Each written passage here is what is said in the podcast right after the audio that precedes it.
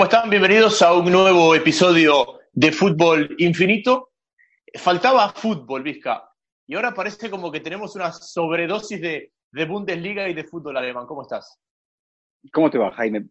sigue faltando fútbol, esa es la realidad. Ahora ya tenemos casi la promesa de que el fútbol puede ser que llegue a España eh, el 11 de junio. Ya se habla algo de la Liga Portuguesa, obviamente ya se sabía de la Liga Portuguesa. Estamos a la espera de lo que pueda ocurrir en cuanto a certezas en Inglaterra y en Italia. Pero bueno, tenemos este campeonato alemán, Jaime, que nos presenta, ya lo habíamos conversado la semana pasada con Pepe del Bosque, al cual le mandamos un gran cariño. Y, a ver, yo creo que el torneo se nos puede definir esta semana, Jaime. Es cierto, hay, doble jornada, está el clásico, pero después de la, de la fecha de en tres semanas, después del clásico, van a faltar seis fechas, 18 puntos. Y el Bayern puede salir de ese clásico de visitante y sin público con una ventaja de siete. Entonces, eh, matemáticamente no estaría liquidado el campeonato, pero la cosa ya se le encaminaría bastante al equipo que dirige Hansi Flick. Sí, estoy de acuerdo contigo. A ver, antes de meternos en el fútbol, eh, porque ha sido, digamos, una sobredosis de Bundesliga. ¿Alguna vez transmitiste la Bundesliga? Sí. ¿Cómo, cuándo y dónde? Gol TV, eh, en un par de mis, eh, mis últimos periodos. Yo creo que fue en el periodo eh, previo a Bean Sports. Ahí algo de Bundesliga hacíamos. O sea, época de Pep en el Bayern. No, anterior. El equipo de Heinkes. anterior a la época de Pep. Sí, el equipo de Heinkes, por ejemplo, exactamente.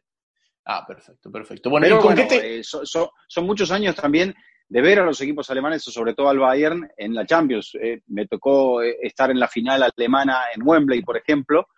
Entonces, eh, son muchos años observando estos equipos y conociendo un poco cómo funciona el fútbol alemán.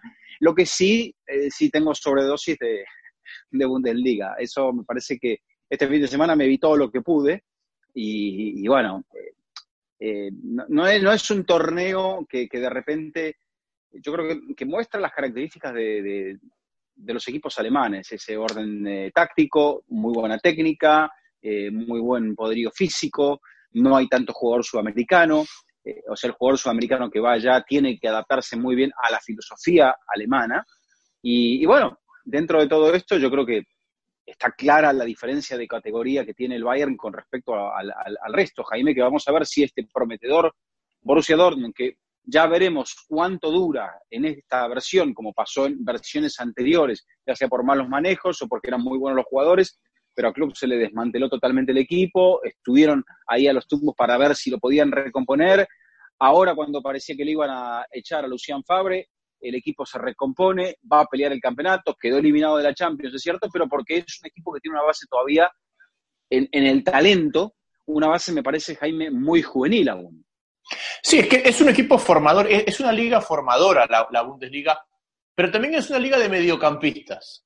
Eh, creo que los partidos a veces son de un muy alto nivel eh, técnico de los jugadores, o jugadores de muchísima calidad, de, muy buen pie, por ejemplo, de los nombres que aparecen ahora, eh, el chico este del, Leverkusen, eh, marca goles, claro, pero es un mediocampista, es un mediocampista con goles, un chico que tiene mucha llegada, pero no deja de ser un mediocampista y que por es un media punta, es un media punta colocado más adelante. sí, que pasa que es alto, que tiene técnica y tiene también, claro. Eh, o sea, tiene la fortaleza física, es joven todavía. Pero es una liga que le falta pegada. Eh, pegada hablo desde el punto de vista futbolístico. Hay una gran calidad de mediocampistas, es una liga que exporta mediocampistas. En este momento, pero porque tocan mucho, Jaime. Sí, ustedes miren el mediocampo del Barcelona, que, es la referencia. A ver, tienes Rakitic, Vidal, que vinieron de la, de la Bundesliga. te, Vas al, Real Madrid, tienes eh, a Tony Cross, bueno, que es alemán y que viene de la Bundesliga. Te vas para el fútbol eh, inglés y, te aparece Mesut Özil, que salió también de la Bundesliga. Está Sami Khedira en la Juventus es una liga que termina eh, formando mediocampistas, pero que me parece que le falta esa pegada en cuanto a cuota goleadora. Por eso es que Lewandowski y Haaland, eh, Werner, sin desmerecerlos, te generan un contraste tan importante con el resto de, de, de delanteros de la liga. Bueno, siempre han tenido eh, el peso de los grandes delanteros, los propios Rudi Völler, Jürgen Klinsmann, Gerd Müller, Klaus Fischer en los años 70 también, eh, y eran jugadores de referencia dentro del área porque se jugaba generalmente eh, de los años 70 para acá, un 4-4-2, un 4-3-3 con extremos bien abiertos, con delanteros que tenían mucho peso dentro del área. Pero, pero sí, coincido que, que hoy por hoy el peso de estos delanteros, que son muy buenos, eh, está marcando un poco la liga. Y, bueno, lo que también está marcando toda esta situación es, es que hemos perdido el peso de la casa, hemos perdido el peso de la localía. De los 18 partidos que hemos disputado, Jaime, solo tres victorias locales, menos del 20%. O sea que la certeza, esto que decían los ingleses, que defendían que no querían jugar en estadios neutros, porque no, no, no, en casa tenemos un 0,5 más de punto con público con público. Por eso también es que el partido del martes entre el Dortmund y el Bayern sin público le otorga al equipo bávaro, me parece, una sensación de que no te digo que va a ser fácil sacar el resultado, pero va a ser menos complicado. Pero es que hay un tema que lo hablo yo siempre y es los factores externos en, el deporte. Vamos a hablar específicamente del fútbol, ¿no? Pero, pero todos los puntos de quiebre de cosas que no necesariamente tienen que ver con eh, la perfección y el talento del deportista. Vamos a eh, la Fórmula 1, eh, las paradas en los pits, el cambio de neumáticos. Es un factor externo. no tiene, no tiene que ver con la pericia del piloto. vamos a la NBA. El tema de, que se, de los triples.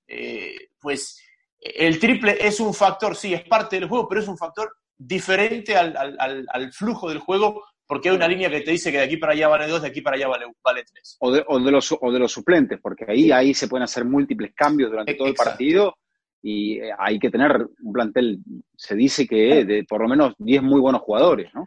Y las localías son factores externos, o sea, son factores que no tienen que ver con el talento eh, de los 22 protagonistas que se paran en el campo, tiene que ver con un extra que va alrededor de, esto, de esta situación y eso nos va a desvirtuar un poquito el fútbol. Primero, lo va a hacer más auténtico en el, en el sentido de, que el mejor equipo tiene más opciones de ganar, o, lo va a hacer más realista, digamos, eh, pero también lo va a hacer más predecible. Y, creo que para la Bundesliga no le viene bien desde el punto de vista mediático que con la ilusión que se ha generado de esta liga, con la visibilidad que ha tenido la liga siendo la primera que rearranca, que de repente en la tercera jornada, una jornada entre semana, pues el campeonato se te quede eh, desacomodado, se te quede, perdón, ya casi definido. Sí, bueno, son estas cosas que tiene el fútbol, ¿no? Porque también estamos pujando para ver cuándo comienza Inglaterra y el título, que suponemos que es lo más importante, se podría definir en esa primera jornada del regreso. Entonces, es algo que puede terminar eh, por ocurrir. En Portugal la cosa no es así, en España no va a ser así, eh, en Italia probablemente cuando regrese tampoco va a ser así. Pero sabemos bien que eh, en la liga francesa, no importa, o sea, sí pudimos haber visto una recuperación del Olympique Lyon, pero el Lyon se va a quedar fuera de competición europea, eh, pero creemos que el título no se le iba a escapar eh, al, al, Paris Saint-Germain, Jaime. Y acá, bueno, uno tenía la sensación de que después de haber sufrido, en sobre todo en el mes de septiembre-octubre con Kovac, el Bayern se ha recuperado porque tiene grandes jugadores, porque tiene una superioridad sobre el resto de la liga, porque también en esos meses se tambaleó la cabeza de, de Lucian Fabre, y porque, bueno, tiene un, nivel de presupuesto y una, diferencia, una holgura este equipo bávaro que le permite estar en otra liga. El, Bayern se arma para ganar la Champions, esto lo sabemos muy bien, Jaime. No la pudo ganar en la época de Pep, y ahora de repente por ahí, en estos accidentes que se da el fútbol, por ahí tenga la posibilidad de ganarla con esta transición de, de Hansi Flick, porque el equipo se ha mostrado muy bien en la Champions. O sea, ha recompuesto la imagen en la Bundesliga, está con vida en la Pokal y ganó los siete partidos que ha disputado en la Champions, ya tiene casi un pie en los cuartos de final. Sí, eh, y le va a hacer bien este tramo corto, digamos, este tramo de, corto en, cuanto a periodo de tiempo para disputar los partidos, porque el Bayern eh, el Bayern con Ancelotti, eh, eh, la parte final de Guardiola, llegaba a la etapa definitiva de la Champions con la liga en el bolsillo, pero cargado de lesiones. Cargado de lesiones. ¿Cuántos partidos nos jugó Robén? ¿Cuántos partidos nos jugó Ribery? ¿Cuántos partidos nos jugó Lewandowski? Entonces, me parece que lo va a tomar un poquito más fresco, lo va a tomar un poquito menos desinflado, y que normalmente, Vizca, yo sacaba una estadística, y tú que tienes tantos años has sido la Champions, el único equipo que ganó la, eh, la Champions con la liga en el bolsillo cómodamente fue el Bayern de Heinkes. El resto de equipos, que si bien hicieron dobletes y tripletes y, todo tipo de combinaciones, eh, terminaron ganando las ligas en el cierre de temporada. O sea, el Barça de Luis Enrique la gana en la última jornada. Eh, el, sí, digamos, digamos que pocos se dan el lujo de, de, haber ganado la Champions entrando a las semifinales de la Champions, o sea, haber ganado la liga, de ganar la Champions primero, haber ganado la liga y haber entrado, por ejemplo, a las semifinales de Champions ya con todo en el bolsillo. Fíjate que eso le ocurrió al Barcelona en la temporada pasada, Jaime, con, con Valverde.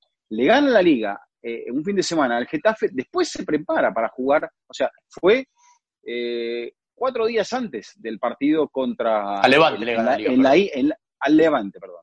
Eh, cuatro días antes del partido contra el Liverpool en la ida. O sea que el Barça llegó a una situación ideal porque prácticamente en ese partido no se le iba la vida si la ganaba la, liga, porque ya la tenía muy, muy avanzada. Pero aún así tampoco, porque bueno, ese equipo tenía otros fantasmas, es, eh, evidente. Pero yo creo que hemos visto en esta segunda jornada de la Bundesliga, con esta sobredosis, hemos visto de repente eh, una mejora del Bayern, una mejora del Leipzig, si bien es cierto, también hay que medir el, tenor de los eh, rivales a los cuales se han enfrentado, un, Eintracht que viene a la baja, en el caso del, Leipzig, el rival me parece que, cuando el Leipzig, eh, exacto, cuando el Leipzig encuentra la pegada eh, y el Mainz tampoco es un equipo que esté en una zona tan, tan cómoda en la tabla, entonces cuando el Leipzig encuentra el gol, encuentra la pegada, encuentra la puntería y sus jugadores eh, están finos, es un equipo que sabemos que tiene un vértigo tremendo, generó 21 eh, disparos en el partido de hoy y metió 5 goles, Jaime. La superioridad fue tremenda. Pero este Bayern que tuvo que cambiar porque no jugó Thiago, porque eh, Goretzka estaba lesionado, o estaba tocado, mejor dicho. no, perdón, Nabri estaba tocado. Goretzka se tiró atrás, arriesgó Flick, colocó a Coman por la derecha, a Perisic por la izquierda, y el equipo tuvo, me parece, una dinámica que no había tenido en Berlín contra la Unión. Eh, se habló mucho del otro partido, bueno, del otro de los importantes, el del Dortmund. Eh, se habló mucho de que no marcó Haaland, pues eh, los delanteros a veces no marcan, no hay que darle muchas vueltas a ese asunto. Pero yo sí me quedaba con. Estuvo cerca medio en la jugada, de, pudo haber marcado en la, jugada del primero, pero. Pero hay, hay un tema que, bueno, no, no, es que me molesta, porque no, no me debería molestar, pero, pero, pero me choca un poco que se hable tanto de, de, de y de Guerreiro como, como el Cafú y el Roberto Carlos del siglo XXI. Y hay que ver un tema táctico, Vizca. Es un equipo que juega con tres en el fondo. No son laterales, son carrileros. Entonces, eh, cuando tú juegas con, con, extremos de una línea de cinco mediocampistas, el fútbol del equipo va a pasar por ellos. Siempre va a pasar por ellos. Porque un equipo que juega 3-5-2 o 3-5, lo que sea arriba, es un equipo que está diseñado para trabajar con volantes interiores el interior y para que el carril completo sea de lateral o del extremo como una vía de sorpresa. Entonces, eh, ¿tienen mucho talento en los pies? Sí. ¿Tienen mucho gol? Sí. Pero no los podemos comparar con eh, Robertson y, Alexander Arnold, porque no, porque ellos ya de por sí juegan 20 metros más adelante de lo que lo hacen, por ejemplo, los laterales de Liverpool.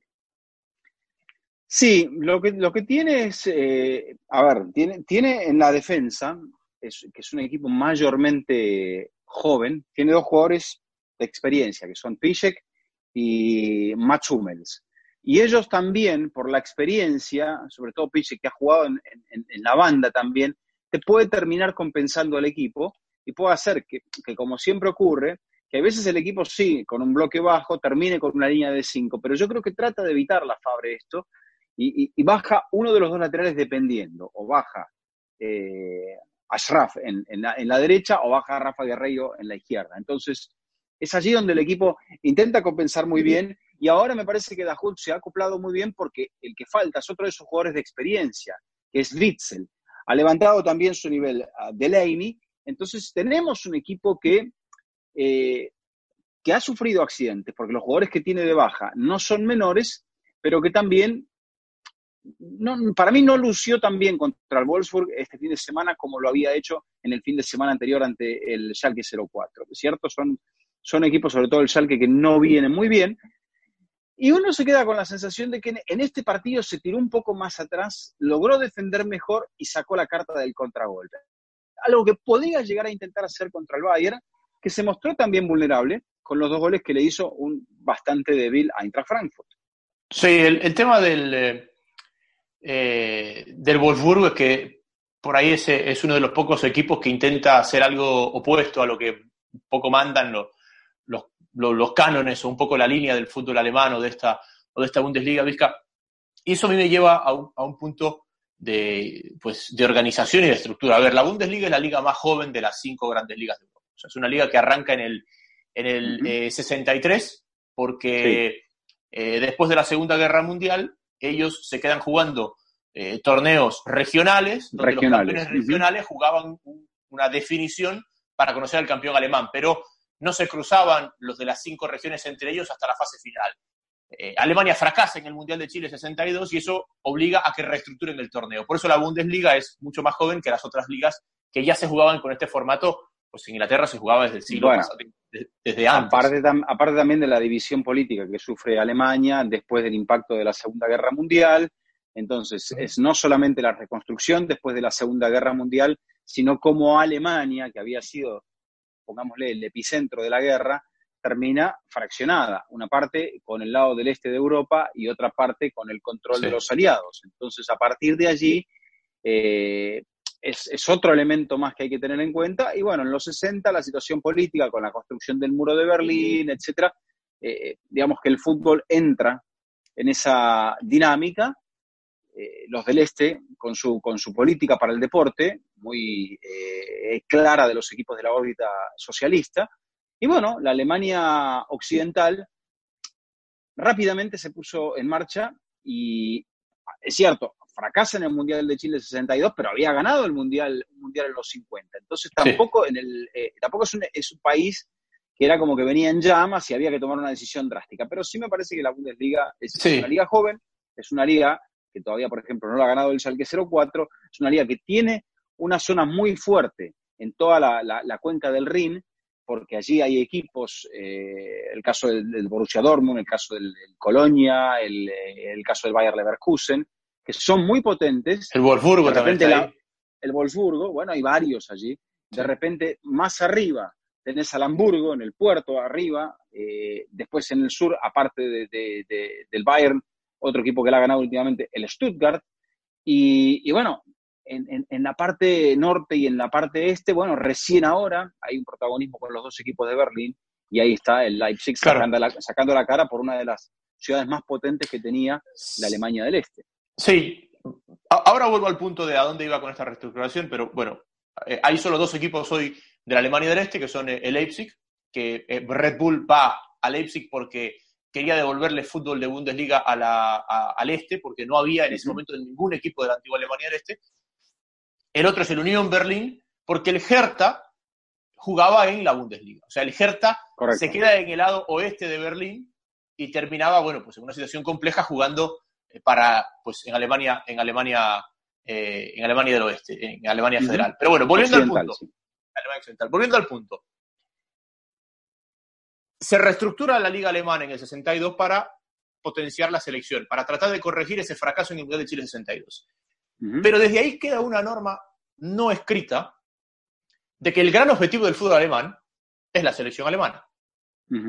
y, que, y que a partir del modelo y estructura de la liga se debe potenciar la selección alemana. Y yo creo, Vista, que es la única liga y selección del mundo que nosotros podemos decir que están a la misma altura. Porque, por ejemplo, opinión mía, y me dirás lo que tú piensas, eh, la Liga Española está por encima de la selección española en cuanto a eh, trascendencia mundial y a historia. Eh, la Liga Inglesa... lo, ha estado, lo ha estado históricamente, pongamos que sí. La Liga Inglesa está por encima de la selección inglesa.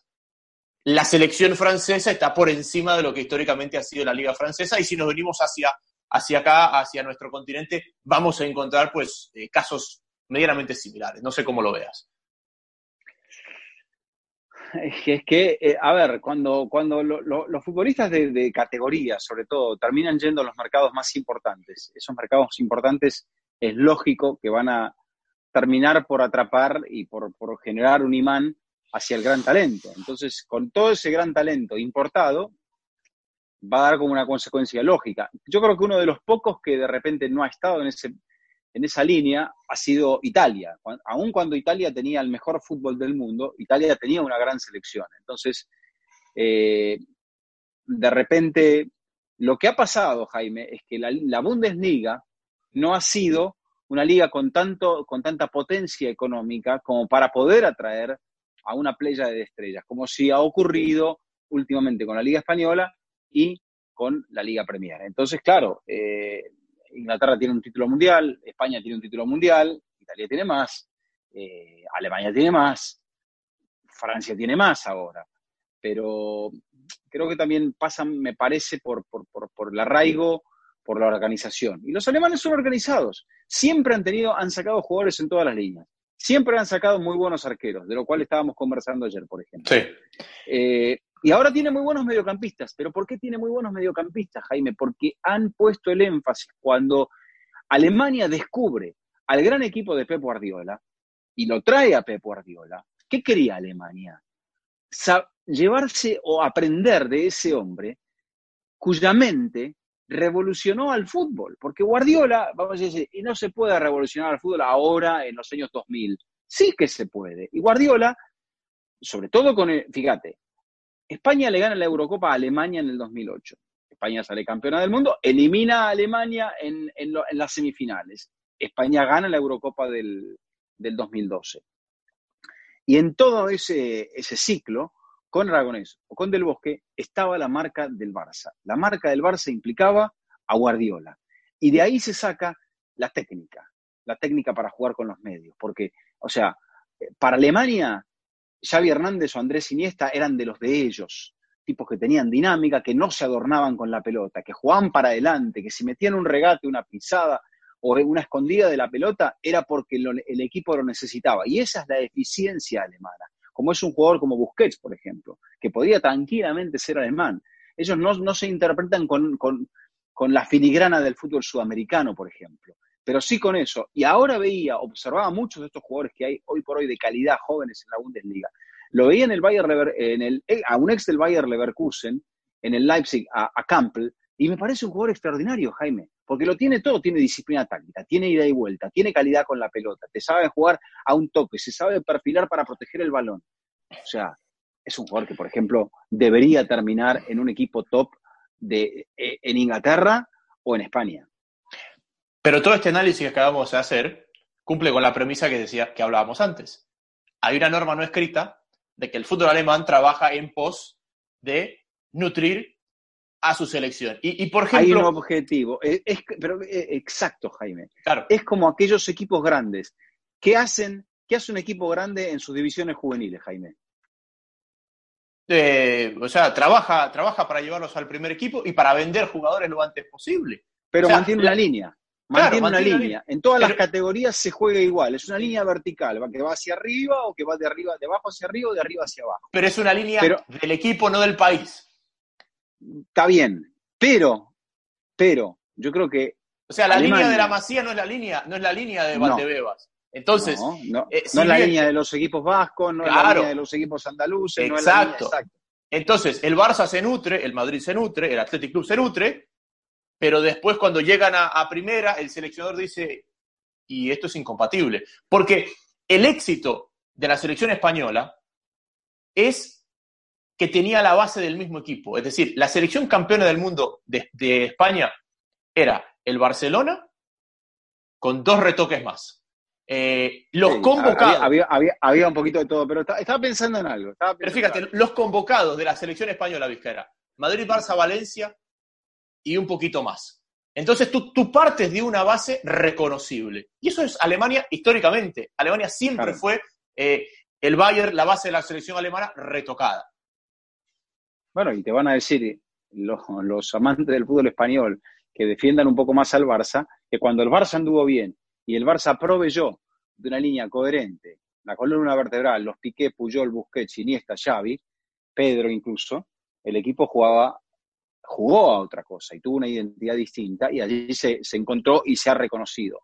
Pero pensaba también, mientras en Alemania me parece que hay una línea un poco más a los técnicos jóvenes, eh, incluso a los veteranos que llegan, a los que llegan de afuera, como Fabre, como eh, Peter Bosch, eh, la idea es hay que jugar a lo técnico. Fíjate que ellos no, no importan entrenadores que les vayan a, desmerecer el nivel.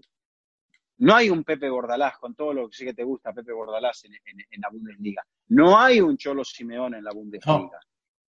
no lo hay. Se juega un fútbol muy franco, muy leal, muy combativo, pero no se juega a especular.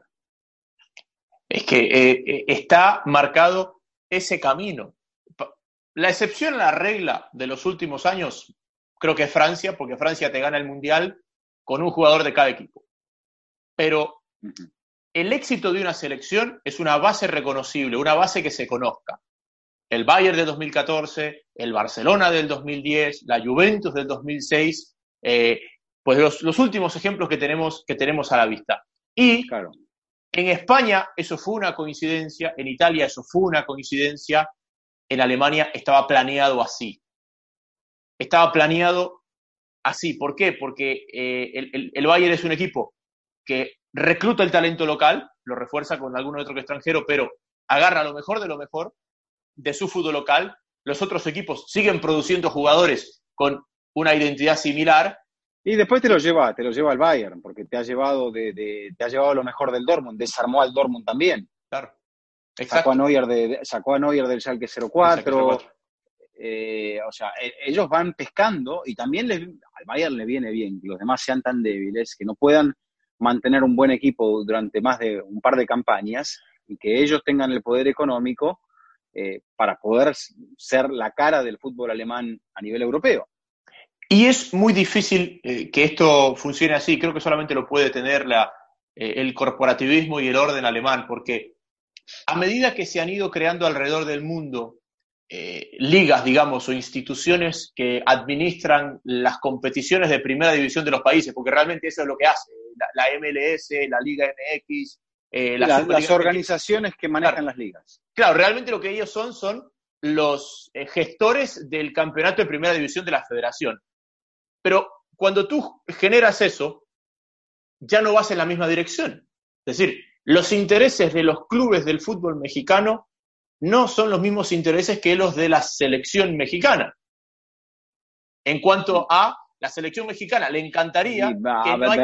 ahí, ya me parece que estamos mezclando peras con manzanas. No, no estamos mezclando peras con manzanas, Vizca.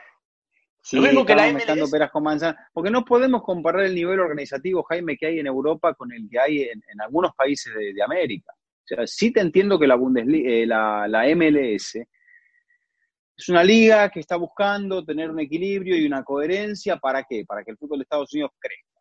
Claro.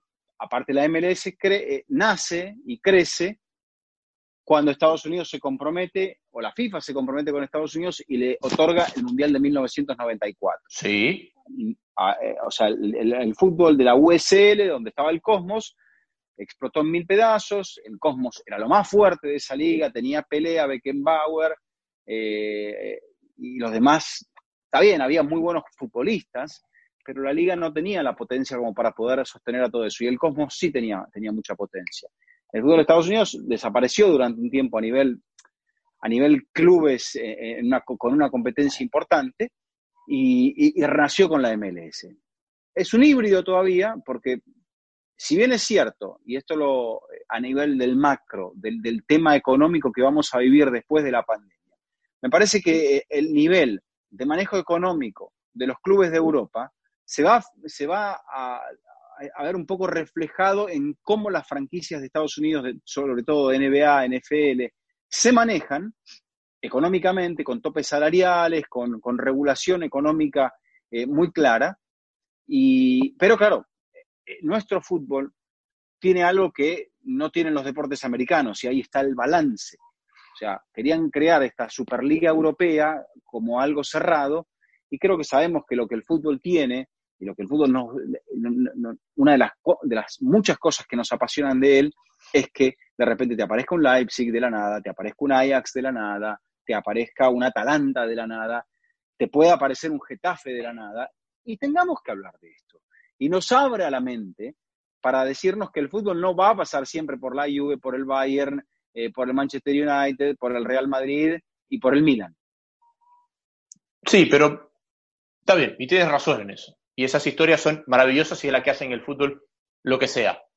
Pero me quiero centrar en la MLS para volver a Europa. A ver. Cuando la MLS empieza a repatriar jugadores norteamericanos que estaban en las grandes ligas europeas eh, y a mezclarlos con jugadores contratados centroamericanos, genera un efecto inverso a lo que ellos buscaban. Les desmejora el nivel a sus locales, porque no es lo mismo jugar en la Roma que jugar en Toronto, Correcto. y le subes el nivel a los centroamericanos. Tanto es así Correcto. que son países como Panamá, Honduras, Costa Rica los que dejan a Estados Unidos fuera del siguiente mundial. Correcto. A eso, a eso yo voy. Cuando hablo de los intereses de las ligas y las selecciones, las selecciones quieren que los jugadores locales se consoliden, se, se consoliden, sean estables y mejoren. Las ligas quieren traer estrellas y quieren traer jugadores. Vámonos a Europa. Bueno, las ligas quieren que, las ligas quieren que su negocio esté dentro de un determinado presupuesto. Claro. Entonces, mientras esté dentro de los números, para la MLS, e, y esta es la diferencia que hay entre el fútbol y los otros deportes, mientras vos porque son muy superiores en los otros deportes porque no se compite a nivel mundial como en el caso de la NFL. Entonces, eh, cuando vos tenés un alto nivel de superioridad, no te importa que en el fútbol del Caribe o en el fútbol de Centroamérica tu impacto sea el que ellos crezcan también. ¿Por qué? Porque sus ligas no tienen la capacidad organizativa. Cosa que no ha pasado con la Liga Mexicana. Y ahí es donde está un poco tu paralelo. Pero yo creo que hay que tratar de entender que no todo el deporte es, una matemática y que en muchos casos hay que adaptar fórmulas porque justamente eso. La matemática implica que una fórmula funciona en un determinado momento y espacio. Y en otros casos, eh, uno tiene que entender que la fórmula tiene que ser adaptable y que sobre todo en el fútbol, que no es una ciencia exacta. Sí, estoy de acuerdo contigo. Te dejé de ver, no sé por qué. Pero bueno, eh, me parece que hemos ido desmenuzando el tema de esta relación inversamente proporcional o no, depende de cómo ustedes lo vean, porque eh, para, concluir, eh, el, boom de la Premier League coincide con el momento en el que desmejora la selección inglesa de una forma terrible, que se queda fuera de un mundial, el momento que el Barcelona empieza a necesitar llenarse de extranjeros para para ganar el segundo triplete, la selección española ya no fue la misma que lo que había sido antes y el Madrid pues ganó un doblete, ganó tres Champions seguidas, el Barça ganó un triplete y la selección española ya no era así. ¿Por qué? Porque los equipos seguían estando en la élite en base a lo que contrataron, pero la selección ya se veía mermada en su, en su estructura. Bueno, yo creo que también se apartó un poco de esa línea. También es un tema de liderazgo. Creo que los grandes equipos tienen que tener grandes líderes y, me parece que, por ejemplo, en España y en el Barcelona no se logró apreciar del todo la figura de, Puyol, por ejemplo. Y creo que los siempre estuvo muy bien históricamente, y esto con el tiempo se sabrá, que hubiese un contrapeso entre lo que se hacía en Madrid y lo que se hacía en el resto del país, sobre todo lo que se hacía en Barcelona. Esa selección tenía esa, esa capacidad y Aragonés lo supo interpretar muy bien. Y Aragonés potenció más el carácter de esos jugadores que sabía que los jugadores de Madrid tenían e-, ese carácter y ese carácter ganador que lo, llevan en su ADN, Jaime. Pero bueno, hablemos un poquito ya para cerrar del, clásico. Eh, ¿Cómo lo ves? ¿Quién es el favorito? El, Bayern es el favorito, eh, por todo lo que hablábamos en el inicio, ¿no? Cómo, cómo Flick ha, recompuesto. Eh, yo yo te, quizás un poco duro lo que te voy a decir, pero yo pensé que Müller estaba acabado, Vizca. O sea, Müller, Müller cuando estaba bajo el mando de Kovac, era la sombra no de Müller. No, no, no se llevaban, no se llevaban. Sí, está bien. Creo que, creo que Kovac también entendió que me parece que hubo una fluctuación de vestuario ah, ante la salida de Philip Lam. Con el, liderazgo de Philip Lam, me parece que el equipo se se, torció un poquito. Y ahora creo que con el toque de, Nico Kovac, al cual no le van a dar ningún crédito si ganan toda esta campaña, yo creo que Kovac lo puso le puso las barbas en remojo a Tomás Müller. Y, probablemente a, Manuel Neuer también, porque Manuel Neuer venía de toda la otra situación. Son los grandes líderes de la selección alemana, Jaime, y venían ellos del tema del fracaso de Alemania en el Mundial, donde, por ejemplo, Ter Stegen pintaba como titular, donde la selección me parece que necesitaba otra clase de aire. Y bueno, hay veces que pasa esto. Eh, por eso eh, en, ese, en ese equipo, en ese club, son directivos los eh, los Beckenbauer, eh, en su momento. exactamente. Entonces, ellos representan a la parte conservadora de, Alemania. Y, hay jugadores aquí que estaban encontrándose, me parece, viéndolo de afuera, tocó de oído, aquel que pueda rebatir, no, hay ningún problema, pero ellos parecían como vacas sagradas. Y basta ver lo que pasó en el Mundial, Jaime, con, con Neuer, atajando cuando todos vimos que en el fondo no, tenía que atajar. Sí, que a propósito renovó. Eh, el otro cambio que hubo junto a Flick es que entró Oliver Kahn de director deportivo. Oliver Kahn no comenzó la temporada de director deportivo, lo, tomó, me parece que fue en enero por ahí. Entonces ya ahí tienes otra voz de mando. que se produjo todo el movimiento de Flick también, que estaba parte dentro de la estructura técnico-directiva, y él pasó al banco de suplentes, lo ratifican, llega Kahn también, que bueno, es, parte del ADN del Bayern, ¿no? Es parte del ADN del Bayern. Creo que el Bayern tiene, tiene mucho más por donde, lo, por donde lo veas. Y sobre lo que decías del Dortmund que no te gustó del todo este fin de semana, yo estoy de acuerdo contigo, pero me parece que jugó un poquito al escondite, que más o menos... Eh, jugó pensando en el ah, clásico, quizás. Sí, pero fíjate, me contaba un amigo, Vizca, que muy pocos equipos de la Bundesliga pudieron hacer más de un entrenamiento 11 contra 11 antes del partido de la jornada pasada. Entonces, como están tan limitados con los entrenamientos, eh, no te sorprenda que hayan probado cosas y por eso no es una sorpresa que el Dortmund por ahí haya alineado un partido entendiendo que igual le alcanzaba para ganar al Wolfsburgo, no le sobró nada, pero igual le alcanzaba y pensando un poco en lo que va a ser en el clásico frente al Bayern Munich. Bueno, veremos. Hay un triunfo en la Supercopa. Eh, recientemente a favor del Dortmund. Hay un triunfo en Dortmund, eh, obviamente con público, en la temporada pasada, pero es un partido que históricamente, salvo en la época de Klopp, es bastante favorable al, al Bayern. Así que concentrará nuestra atención y veremos si en esta doble jornada ya se nos perfila un poco el, el, campeonato de la Bundesliga o si realmente tendremos un final electrizante. Ha sido un gusto, como siempre, Vizca. No te, no te empaches de Bundesliga. seguiremos comiendo Bundesliga por ración doble en esta semana. ya vuelve la liga, ya vuelven las otras competiciones. Ha sido un gusto, un nuevo episodio de Fútbol Infinito. Será hasta la próxima.